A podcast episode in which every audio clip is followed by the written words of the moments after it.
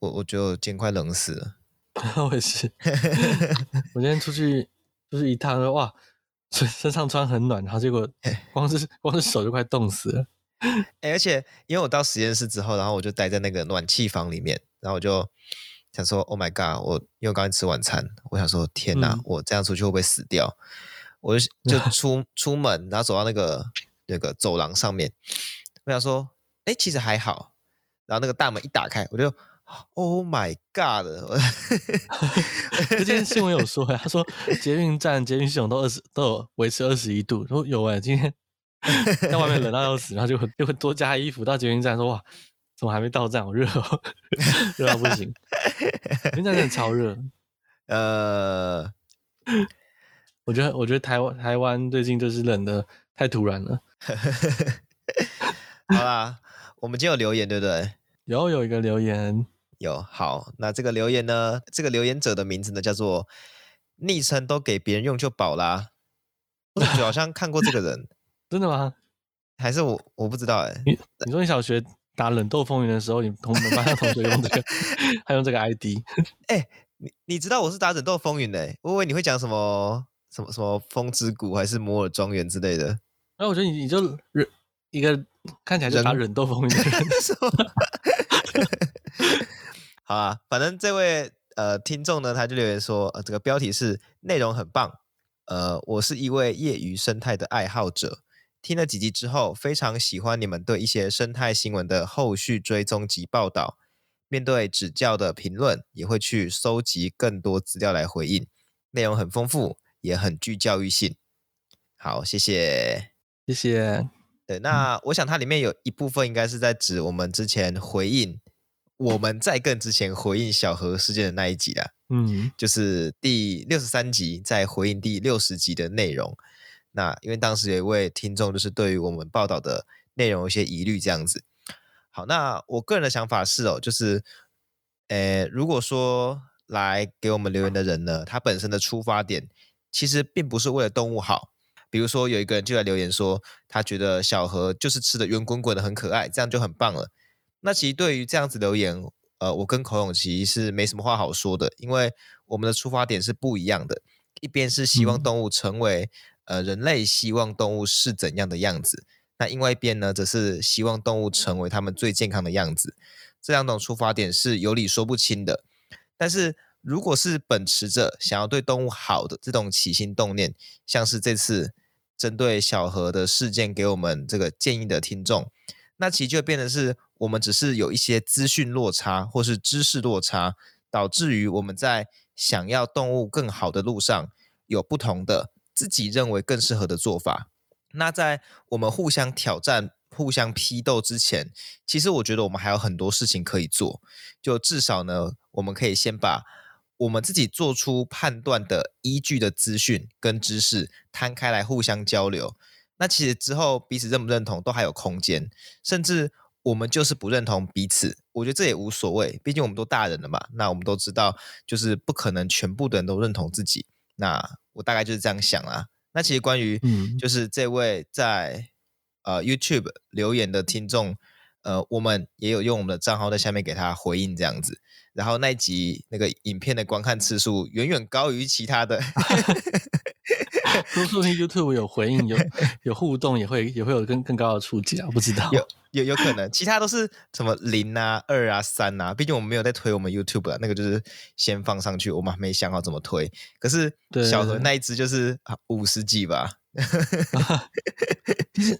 其实我觉得小何的事件呢、啊，这个在很多自媒体还有粉砖的评论下，都是闹得风风火火的，很多人都是有出面质疑啊，然后在底下吵架、啊、这样子。嗯，那我我看到有一些为了做出回应，所以有认真帮忙找新资料，还有帮忙整合资讯的一些媒体小编，我就觉得这样其实比较好，而且也比较负责任，其实。呃，所以我们两个也就有这样的想法，不会把提出质疑的人晾在一旁啊。因为听众呢跟节目主持人他们讲话的影响力通常都是不对等的，很多人不一定会去看留言。呃，提问题的听众呢，他的呃留言可能会有一百、两百个人看。我我假设比较热门的留言，那同时那个节目的主持人的话，可能已经被上千人甚至上万人听到了。当然不是我们，不是我们。我是讲那个那个落差对，但是媒体如果对于听众或读者的质疑不回应啊，你看这个他们讲的话言论的触及率的这个落差，往往就是你不回应，这是一种暴力啦。所以我会觉得我们要尽量避免这样的情形在我们节目发生。对于直接的质疑，我们都是我们都是会去回应的。对，我我刚才想跟你讲，不好意思哦，我们节目到目前为止只有一集有超过一千哦，是累积哦，是累积不重复哦。应该拿比较比较大的那个其他有名的节目的数据去看啊，不应该不是往我们的那个 那个五比十那种，五个人看留言，十个人听你听主持人讲话这样。好啦，那就谢谢各位听众，然后也就在欢迎说，如果大家有什么想要跟我们说的，就欢迎给我们留言。那我们每一集大概就是分配一个、两个，或是如果那集新闻太多，可能就没办法塞，但是我们都会尽量的，就是每一集来回应大家这样。所以欢迎大家来给我们留言，或是透过表单给我们这个留言这样子。好，那这样的话，我们就进入我们的节目环节吧。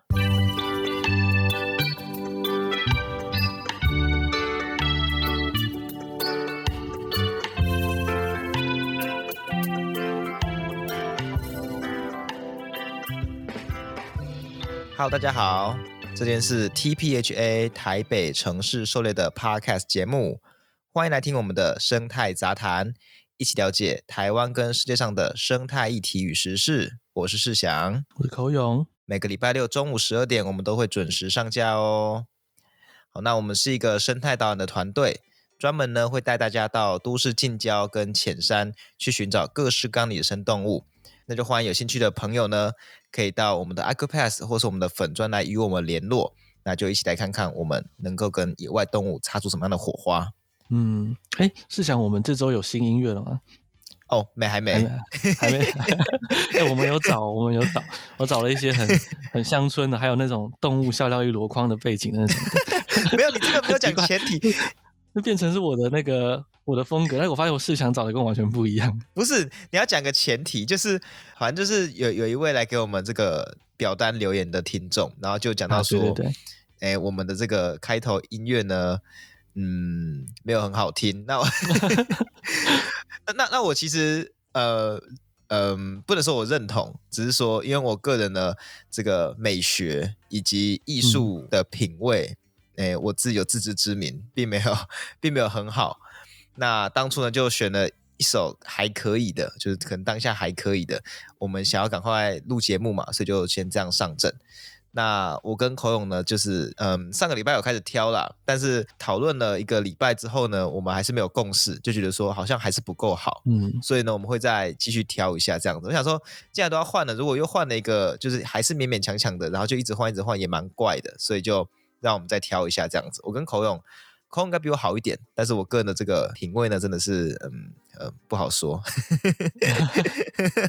没有啦，我觉得是我们两个，结果一挑出来，发现我们两个找的音乐方向竟然完全不一样。哦，对 啊，我们两个在分头进行去找之前，口头上还觉得哎好，那就这样，这 OK 出发，然后就 就找来完全不一样的音乐，对对对？就是想象不一样了。我们对于这个片头的那个长相不太一样。对对对。对对，好啦，那我们继续跳音乐，然后我们先讲今天的新闻。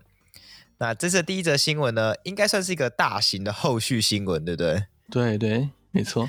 对，我们要讲的就是阿朗伊古道不正当修路，导致当地土石不断坍方，还有当地的树种路蟹产卵路径被阻挡的事件。那这个呢，如果是比较近期听我们节目的听众，可能不知道，就是在 EP 二十六集的时候。的生态新闻，我们就讲过这个新闻，讲一下前因后果啊，帮大家复习一下。在今年二零二三年的三月的时候，那时候就有传出新闻，发现屏东牡丹乡公所在旭海观音鼻自然保留区这个地方旁边的阿朗伊古道修整道路跟边坡，它除了铺设水泥道路之外，也在路旁边筑起了七十五公分高的围墙。那因为这个工程，它的这个两千七百万的资金全部都源自于原民会，再加上这边没有什么构造物，也在生态敏感区的旁边，所以种种这些呢，都是讲说在法律规定上，其实这个工程叫做生态检核的。结果，诶，牡丹乡公所表示，但是我拒绝，所以这个工程呢就给它开下去。那我们就来看这个工程做了什么，就是这个工程呢，把原本的小路要拓宽，那拓宽就是往海边拓宽，或是往山边拓宽嘛，他们是往山边拓宽，然后就造出了一个非常宽敞的水泥路面，连墙壁在内哦，这条路差不多就是从这个刚刚提到的自然保留区的南侧，一路呢一直延伸到快到旭海派出所的地方。那因为中间有一小段是没有墙壁的，所以墙壁等于是被分成了两段，所以这条路呢，这条又被戏称为生态柏林围墙的墙壁呢，就又被称为北墙跟南墙。好，对，其实说到大部分人指控他们没有做生态检核，牡丹香公所还一度反驳说他们是申请生态检核自评，就是自我评量。被批准的，那这个自评机制呢，其实也被相公所所曲解了哈。就是自评是什么呢？就是当工程的性质啊，它是小小型工程，或是一个纯粹的强化加固工程，像他们这个是把路拓宽，就是强化加固工程，并且呢，并未处于生态敏感区、国家公园及保护区范围内，而且不涉及生态环境保育的议题的时候，地方社区呢进行工程的时候，才可以自行申请生态检核自评。那也就是说，自己审定通过，不需外包生态调查公司或学者。不过，你回到阿朗因古道这个案子，古道以及周边地区都早就已经是生态热区或者是敏感区域，其实早就不该适用社区自评这个这个条件了。所以，这也抖出了不仅仅是地方社区的问题。那这个批准他们自评的这个单位呢，在这部分呢，也没有积极的检查施工范围的背景资料。对对对，所以就这个层面来看，maybe 也可以说。搞不好审核单位其实也要负蛮大责任，因为可能地方社区就是不知道嘛。嗯，对对。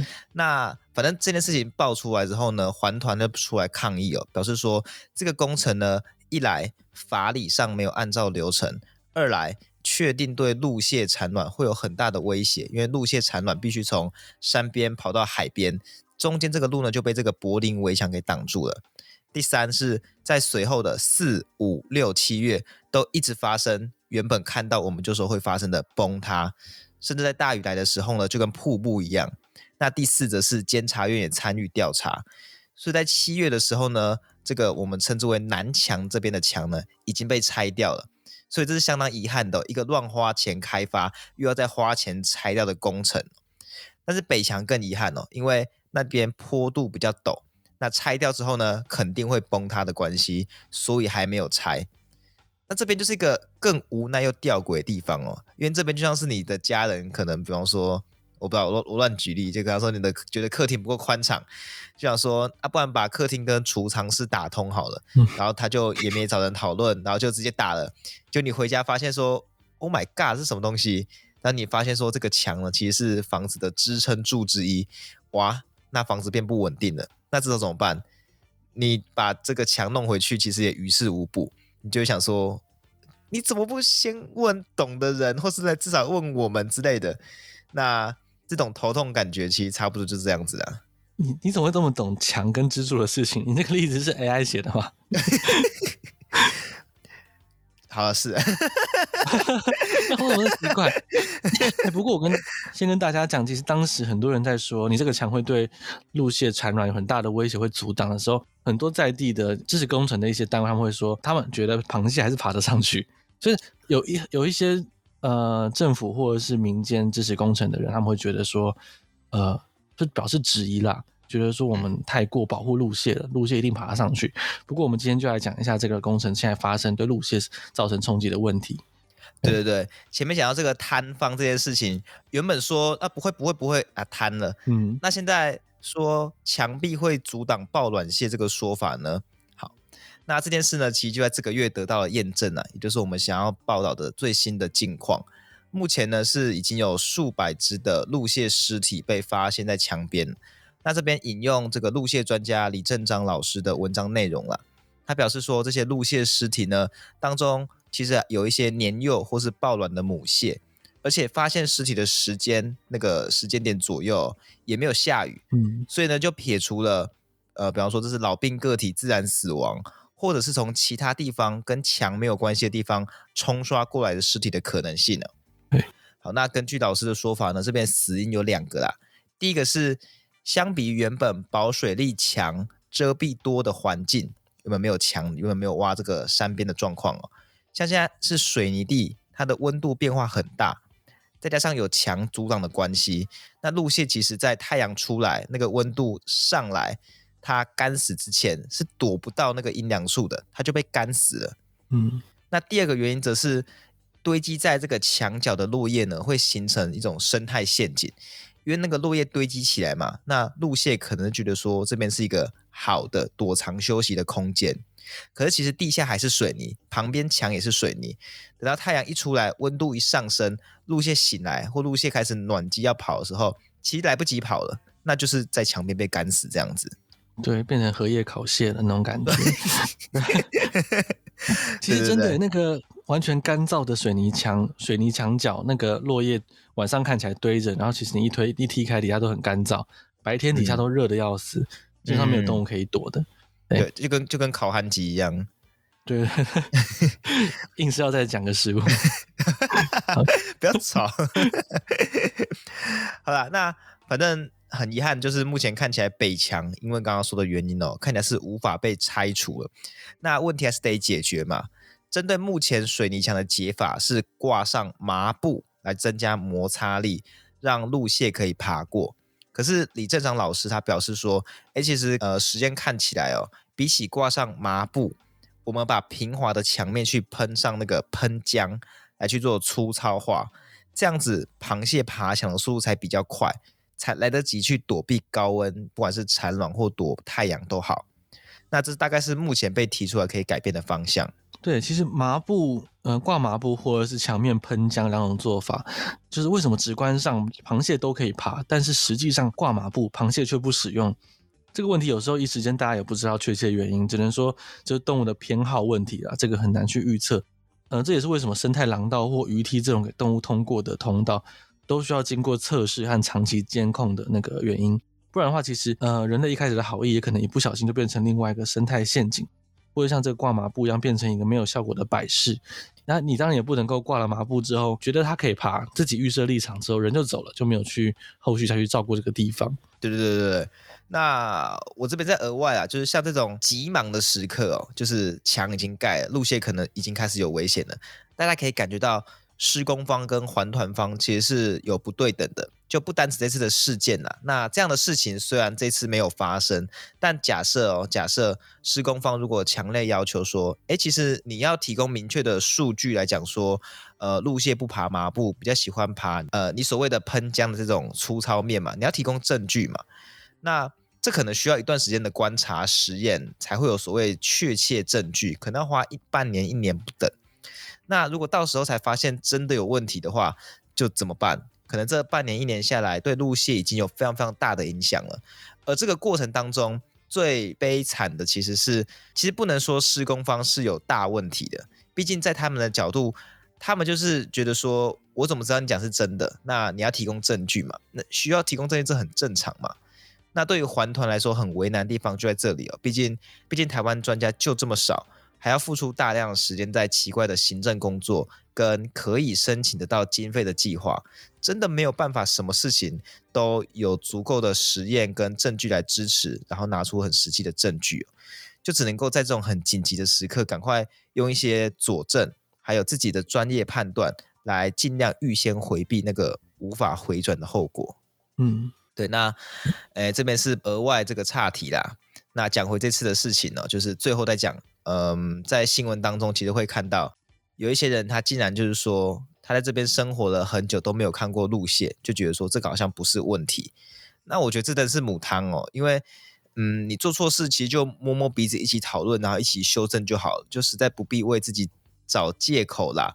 甚至应该说，其实嗯，这就表示说，哎，你对自己环境的有什么动物，其实讲不出来的。那这样子的话，应该更加知道说要去找专家先做调查，就不要自己做判断。毕竟你自己知道自己不懂嘛，那就不用，那就不会有后续的事情了。不过这真的很难说啊，毕竟自己要怎么知道自己不知道什么事情？就哎、哦，对，这是个这算是个悖论吗？还是？嗯嗯，我是觉得如果没有这种陆蟹尸体大量出现时，有人这样讲，还比较能够沟通一下，跟他好好的讲说，其实会有，只是你没有观察到。嗯但是今天这个很夸张，是有上百只的鹿蟹尸体在他的面前，他还讲这种话，说这些是假的。他要他真的要看到这些尸体说这些话，我觉得算是胡说八道了。其实看来还蛮生气的啦。哦，好了，那至于这个开发工程之后到底会再往哪个方向走呢？我们也会持续来帮大家做关心啦。那就再来看看吧。嗯，那今天的第二则新闻呢，我们要讲到的是由高雄呃马头山的地方性社团揭露的不当光电板工程。信鼎一号能源股份有限公司呢，他们规划在马头山的东南侧开发面积达五十五公顷的地面型太阳能光电板，但此区域呢是山坡保育地，同时也是活动断层通过的地质敏感区以及国土生态绿网区域的。北高雄二地丘陵浅山森林保育轴带，好，这就是一个很重要的一个保育带。那这整个区内孕育着宝贵的关注物种，包括穿山甲、草鸮、那后缘泽蟹以及石蟹獴，另外还有珍稀植物蜜花巨苔。那尤其刚刚讲到的后缘泽蟹，在台南、高雄一带的族群里面啊，已经几乎只剩下马头山的族群依然数量多且稳定，其他地方都已经算是非常呃。不稳定或是危急了。那社团的粉砖呢？他们表示说，如果这样的地方都能用这种接近专区的规模，这种大规模去开发太阳能光电厂，而不需要环评，那台湾还有什么地方不能够设置光电板呢？对，那 对我我是我是照他的原话去讲的。对对 对，这个这个蛮蛮蛮狠的，是蛮狠的，因为他他就有一种。我不知道，如果战争，然后你就去打打医院哈，就说你战争连医院都能打了，你还有什么事做不出来？那种感觉。哦，对啊，就你 你连自己人都打，你太狠了吧？你还有谁不敢打？不一样，不一样，我那个自己人太太过了，就就就是就是狠到一个不行，然后连连这种我们可能超级重要、极度保育的地方，你都可以做这样的开发了，那我们的保育。所有的保育区不就形同虚设？你根本就全部都可以乱开发。那我们要，我们到底在玩什么？对，但其实你刚刚看到我们讲到码头上有这么多、这么多的 buff 在后面，包括什么呃山坡保育地啊、国土生态绿网、活动断层、地质敏感区，这么多 buff。但是这其实并不是他们第一次就是被开发盯上。还蛮扯的是，这样一个这么珍贵的地方，它其实一直都遭受到这种开发的威胁。嗯，所以这则消息被生态爱好者他们呢疯狂转发。好，其实地方政府早在二零一五年开始呢，就首度让富俊公司呢把他们的公司事业废弃物掩埋场的预定地呢选在这里，然后呢地方政府批准通过。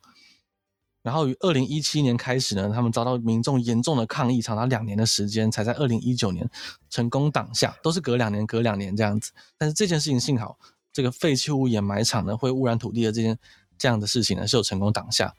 然后大家以为没事了，结果平静不到两年，又过两年，二零二一年又有民间的企业大造公司打算在马头山设置养猪场以及沼气发电厂。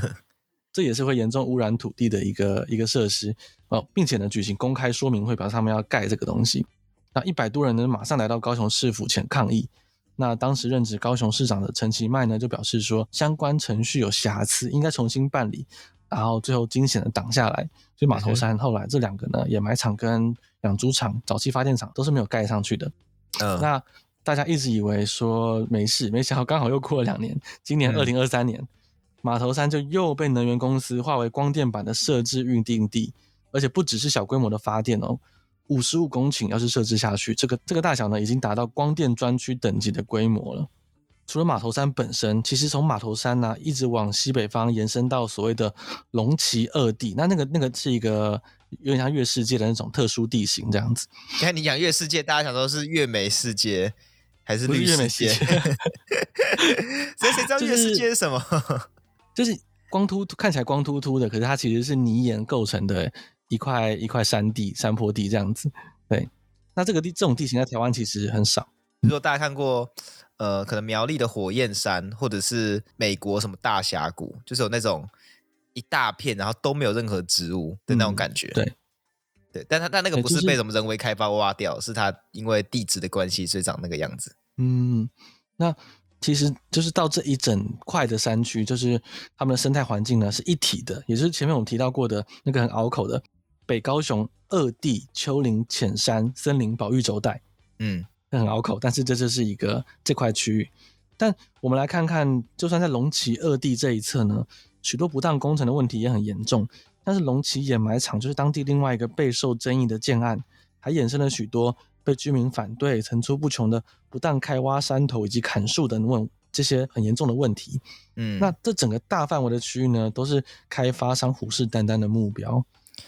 对，那这边讲了很多很复杂的案件的名字哦，它那个那个超长的，像什么什么七龙珠超改 Z 什么 这种这种一直狂加 buff 上去的名字哦。但简单来说，就是马头山以及与马头山生态相连的临近山区，它其实都是保育的重点区域，但是现在却面对开发案的威胁，这样子。对，而且我们。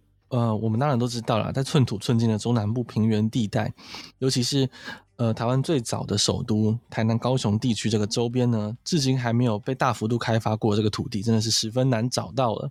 嗯，但你们可以换个角度想说，这其实不也正是这些仅存土地的珍贵之处吗？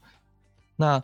码头山呢，这边呃，还有龙崎二地作为高雄跟台南生物的这个诺亚方舟，呃，其实有机会让大家可以一窥百年前生活在台南、高雄低海拔的这个野生动植物的生活。像我们前面讲到这些珍贵野生动植物都还存活在这边，那你很难想象他们在台南、高雄的平地市区还还能够再被看到吧？嗯，对。但如果说今天大家只是把这个这些地方跟中南部的其他土地用同样的标准去看，然后当成一块有待开发的荒地，那就很可惜了。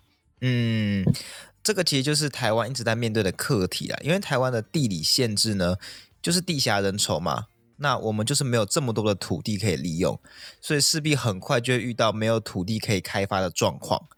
那这个时候呢，其实有两面角度，一面当然就是我想要开发，那要找哪里开发，就找那个还没被开发地方开发。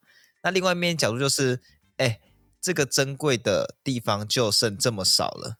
那你还想要再开发它，这样对吗？这个跟原本可能台湾完全没被开发过，然后你挑一块地方，可能环境一模一样去开发它，那个状况是不一样的。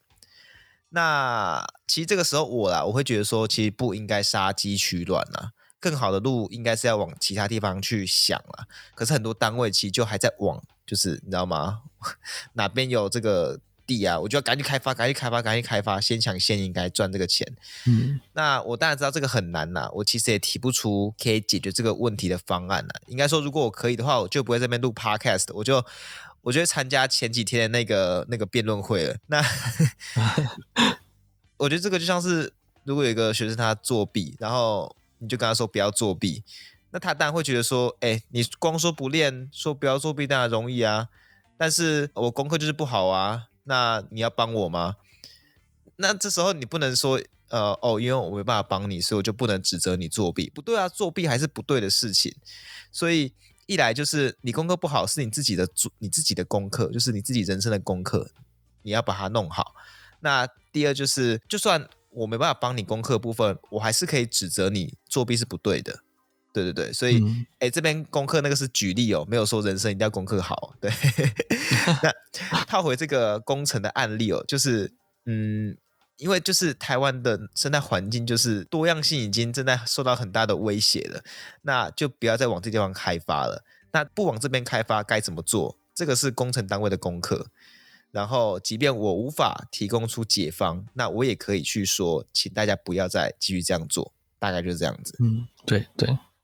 这这真的很不容易，我觉得，嗯，这真的很不容易啊。我们只能很苦口婆心的感觉，再重重新重申这些观念。对对对对对，希望可以提升听众或台湾大众的素质跟相关的觉知敏感度，这样子。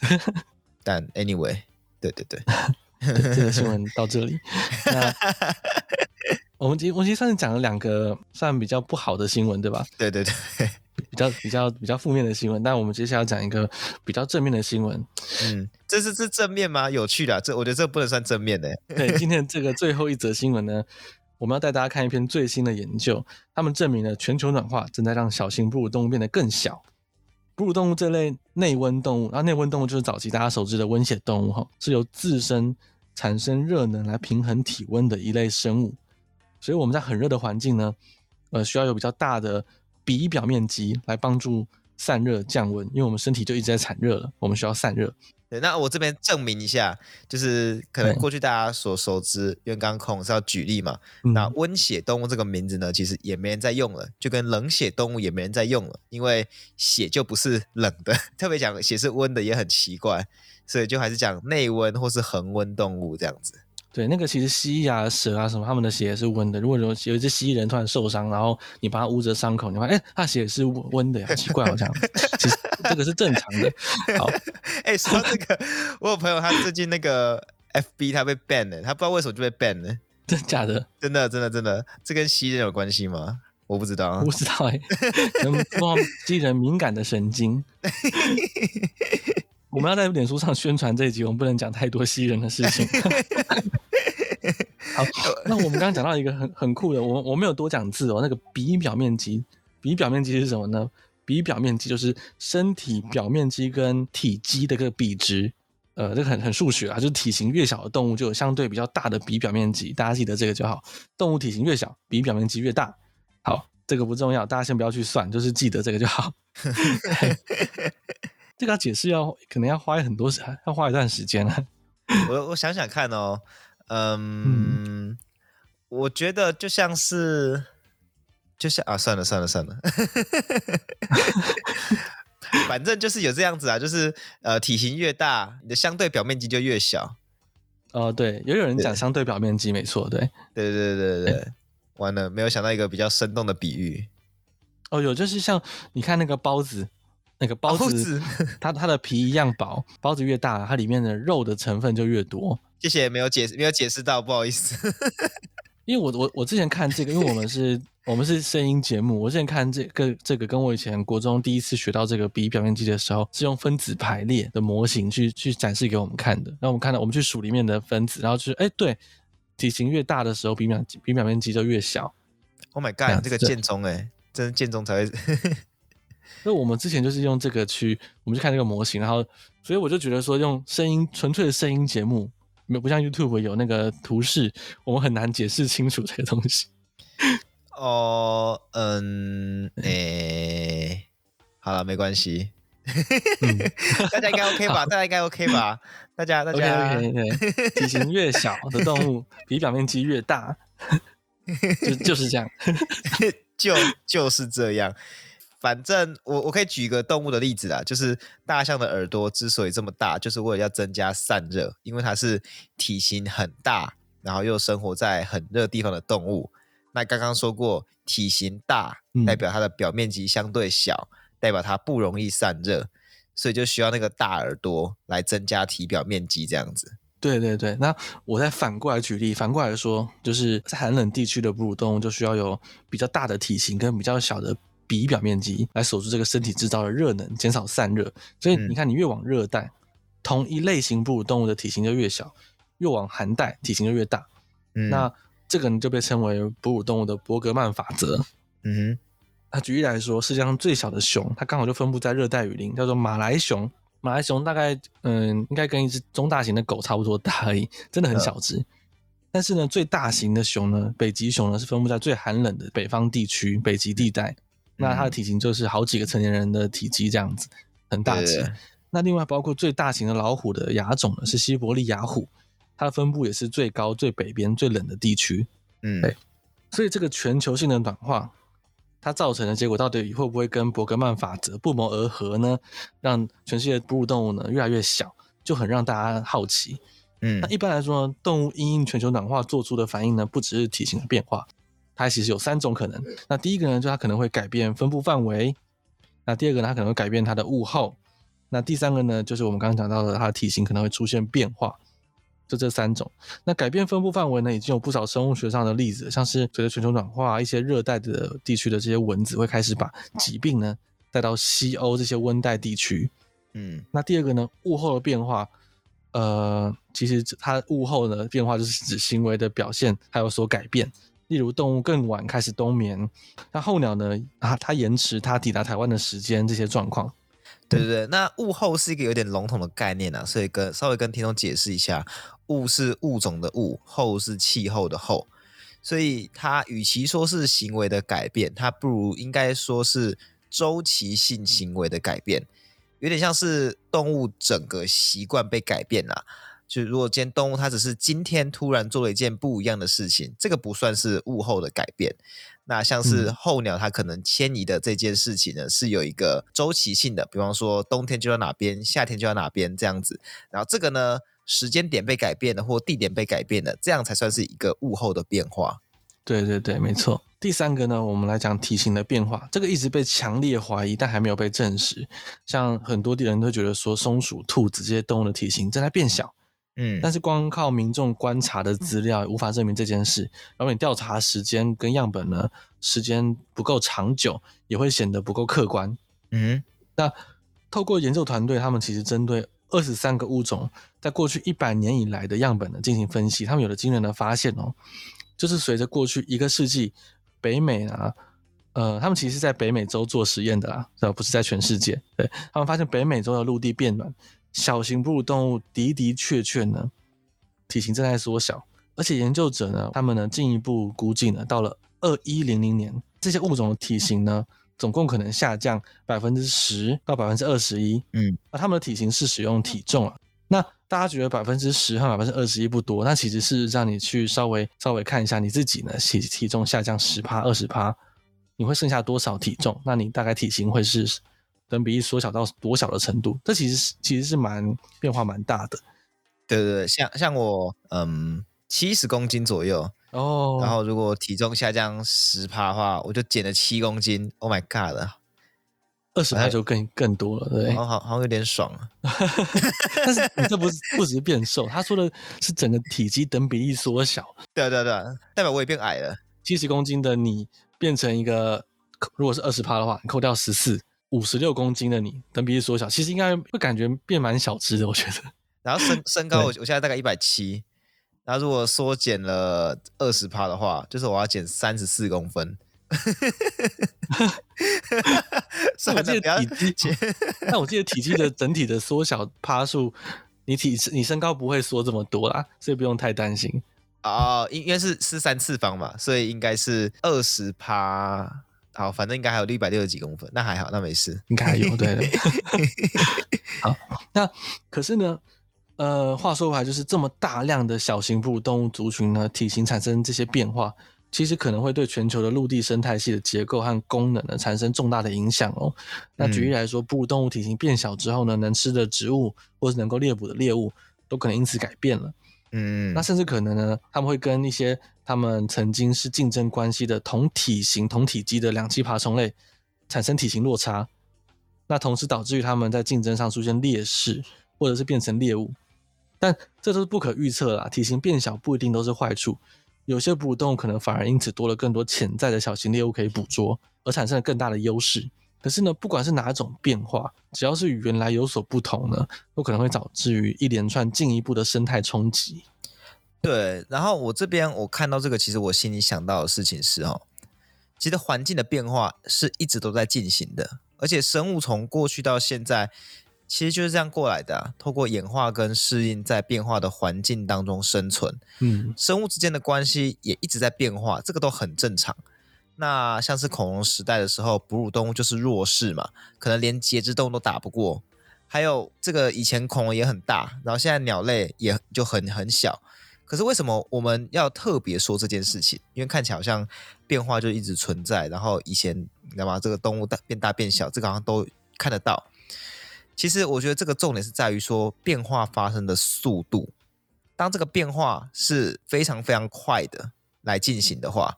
而且这个很快的进行又不是自然发生的，而是因为全球暖化这个人类导致的这件事情，所以这个其实就是人类对大自然的影响，然后再影响到生物这样子。那刚空讲到的比较温和的讲法啦，生态冲击，然后各个关系改变。可是这个如果推到一个比较负面的状况，它有没有可能是会导致很多物种灭绝？就是。适应力比较强的就可以活下来，适应力比较弱的其实就全部死光光。那最后就剩下那些适应力特别强的，嗯，大家可以想到什么什么东西会适应强？maybe 老鼠啊、蟑螂啊，或是你知道吗？很多不同动物。但我我要讲，并不是说只会剩下大家讨厌的动物啦。我想讲的事情是，这种很多动物如果灭绝的话，这个我觉得其实也包含在正在发生的我们所谓第六次大灭绝的范畴，也就是人类造成的这一次灭绝，叫第六次大灭绝。大灭绝跟灭绝有什么差别哦？所谓大灭绝在地球史上发生了五次啊，确切的已经发生完的是五次，然后其中一次最有名的就是恐龙灭绝那一次的 KPG 大灭绝，或叫白垩纪古近纪大灭绝。KPG 不是长颈鹿锹形虫的那个学学名的这个缩写吗？它什么 是吗？那我小时候养的这种锹形虫，它都在我的瓶子上写 KPG。哦啊，它它现在还在吗？它被做成标本了，那就是 KPG 大灭绝了。那 KPG 灭绝，对。酷，我第一次知道这种代号。好啦，但我要讲的事情就是，这个是不容小觑的啦。那可能不能只是当做一种嗯自然天择，或是你知道吗？生物自己去适应，或是 弱肉强食、适者生存这种程度的事情去看待。对对对，这这样子灭绝灭绝速度跟改变的速度完全是不是一个等级？而且我另外补充一下哦，我记错了，应该是那个长颈鹿剧的学名应该是 PGK 啦，不是 KPG 这样。哦，刚前面 想起来，好，我必须要一正经八百的讲，不然你你可能会打断我，不然我讲。好，那目前这篇研究呢，其实是针对小型哺乳动物。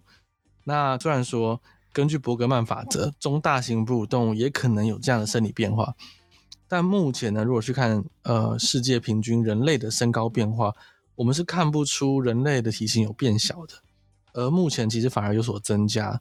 那例如一个世纪以来呢，欧洲的男性身高呢就从一百六十七公分增加到了一百七十七公分。嗯，好，但人类的情况比较复杂，因为营养摄取量的大幅增加，以及一些呃身高医学的发展呢，协助孩童在发育期呢受到更好的辅助，这些都可能会帮助人类逆势成长。那在这样复杂的多重因素影响下，其实实在很难去说全球暖化对人类的生理有没有产生影响。对，我觉得呃，这以下是我自己个人的观点呢，就是我觉得人类是一个非常特别的物种，嗯、就是我们在克服我们的生存压力跟我们遇到的威胁的做法呢，其实并不是去改变我们自身的一些我们俗称性状或是外表的特质，比方说我们并不是变得嗯，这个皮肤特别变厚。或是呃长爪子，或是各种其他的这个特征的改变，来去适应各种的威胁。我们是使用各种的工具来去帮我们去适应威胁。这个爪子的功能，我们就用刀子来代替。然后呃挡风挡雨的这种，或是可能很快寻找遮蔽物的这种嗅觉视觉，我们自己盖房子。所以呢，我们其实自然而然就不会去嗯受到天择有太多的影响。所以其实这样子。嗯，我们没有受到所谓伯格曼法则的影响，其实算是呃还可以可以接受啦。不过其实说实话，大家可以仔细想一下，就是在上生物课的时候，或是如果大家是更进入生态圈的话，其实大家应该没有听过太多跟生物相关的法则或是定理这样的东西哦。不像物理、化学或数学，就是有一堆定理。那这个是因为哦，生物界唯一的定理就是凡事都有例外。所以就很难找出一个能够就是放诸四海皆准的一个法则。其实就连这个刚空讲出很多佐证的这个伯格曼法则，它其实也是呃不是人类这种反例，是有一些真的就生存在野外动物的反例，像是有一些美国的鸟类，它就有发现是温度越高，体型反而越大。那复习一下，嗯、我们刚刚说是体型越大越不容易散热，所以。呃，理论上温度越高，体型应该要变小才对，因为它要散热快。可是这边是温度越高，体型更大。那这个是因为除了温度的考量之外哦，还有非常多影响体型的要素要考量。所以其实就算发现什么例子不符合就是伯格曼法则，其实也很正常啦。对对，其实我在查资料的过程中，我没有细读其中一篇，也是讲到说都市化虽然有热岛效应，更加速了。这个这些地方的暖化的效应，但是有一些哺乳动物竟然在里面体型反而变大了，不符合伯格曼法则。嗯，那这可能是额外其他的因素影响，比暖化造成影响更大，包括它在都市里面产生优势，它变成掠食者了，它的地位改变了，嗯、那可能会反而让它变大只，这就不符合伯格曼法则，但它也合理。对，嗯，讲到伯格曼法则，其实还有其他的法则，哎、嗯，这你知道吗？哦，我知道。如果是爬两栖爬虫的这些外温动物的话，它们其实天气越暖，越靠近热带，它们的体型应该会越大，会反会有点反过来。哦，我是知道有一个法则，好像叫做艾伦法则，就是 Allen Allen's Rule，他讲的好，对对对，就是等下你要爆雷是不是？艾伦叶艾伦叶卡那个吗？他他是讲说住在寒冷地方的动物，呃，身体突出的部分会越短变短，你你懂吗？就是比方说，以他这边是以狐狸来讲，那在呃温带地区，因为狐狐狸不是热带动物啦，反正就在温度比较高的地方的地区，那个狐狸啊，它的。脚比较长，耳朵也比较长，然后脸也比较长，会是我们就是你知道吗？呃，刻板印象当中狐狸会长那个样子。哦。可是如果是北极圈那种北极狐，它其实是圆脸，然后鼻子很短，然后耳朵也短短的，脚也短短的这样子的样子。藏狐不也是这样吗？藏狐是活在？西西西藏那边的啊，西藏也不是很冷吗？很冷啊，它也是对对对，耳朵短短的，脸圆圆的，脚短短的，它甚至连眼睛都眯成一条线。呃。那好，好像好像兔子也有，就兔子也有这样的的状况，同种兔子，所以呃，应该我记得是就是这个 Allen's Rule 跟那个 Bergman 就伯格曼法则这两个应该算是最有名这种想要放诸四海皆准的这种生物学定理的两个代表了。嗯，哦，对，应该说这些法则都有影响，但它不是它不是它不是最终的结果的，就是可以靠这个完全预测，还有其他因素在。对，没错，没错，没错。对，那我觉得其实，嗯、呃，人类啦，我我们我们当然没有，我们刚刚讲很复杂，没有办法知道我们生理上到底有什么被暖化影响的改变，但我觉得心理上有成长，心理上有。对，是像，是像你知道，我现在立秋或立春之后都不会帮衣柜换季了，因为我已经随时准备好面对那种全球气候异常突然的降温和回暖这样子。基本上现在什么天气来，我都不会被吓到。跟你讲，真的吗？真的吗？真的啊，真的啊。我觉得我们，我们应该都算是全球气候异常下的新时代人类了。要是明天突然下冰雹，突然下冰雹，我都可以面不改色的走进气候里面躲，或打开我的伞这样子。那那那如果来龙卷风嘞？哦，如果龙卷风来的太快，我就会离不开暴风圈，来不及逃。哦，那那我就不能再想了，我不能再想了。对，这个 这个梗有点年代了。什么烂？你要问龙卷风他 怎样？好，如果可能有可能有听众知道这是哪一首歌，但是我知道现在如果是小朋友在听，小朋友都不知道周杰伦，所以不知道我们在讲什么。小朋友知道，小朋友可能连公公偏头痛都不知道是什么。公公偏头痛，我也是很后来才知道，那那部那首歌是后来出的歌啊，废话。哦，你怎么可能以前就知道你是时空旅人哦？那那首歌没有没有红啊，那首歌没有红。哦，哇，那首歌没有红是不是？而且，那你觉得周游记有红吗？我我很周游记好像也没有没有到，也不是最红的。有时候我真是怀疑，因为他风格变太快，我是怀疑是不是同一个周杰伦写的。什么时候？我今天看到周在大陆有好多周杰伦，有个卖烧饼的，还有一个卖车的，还有一个很多哎、欸。我就在想说，这些歌的风格也变太大了。这些歌真的都是周杰伦写的，还是说 他们是一个集团啊，在周杰伦集团之类的？这个这个是什么什么 V 怪客的的那种那种阴谋论？我 不知道，但是你你上网查，对对岸有好多周杰伦、哦。我知道啊，我知道，我知道。你你那这则新闻，你还有，我们这个结尾变得很奇怪。那就这这这则新闻就到周杰伦这边。那其实就在讲说，全球暖化其实对动物的体型被证实也会造成影响。好，对，没错。好了，那我们这一拜节目就到这边告个段落，在一个奇怪的情绪之下。好，那喜欢我们节目的话，记得到各大 Podcast 平台给我们五星好评。那如果有什么建议的话呢，可以这个到 Apple Podcast 来给我们留言。或到我们的资讯栏的各种表单来跟我们说。那我们今天就到这边告个段落啦，大家拜拜，拜拜。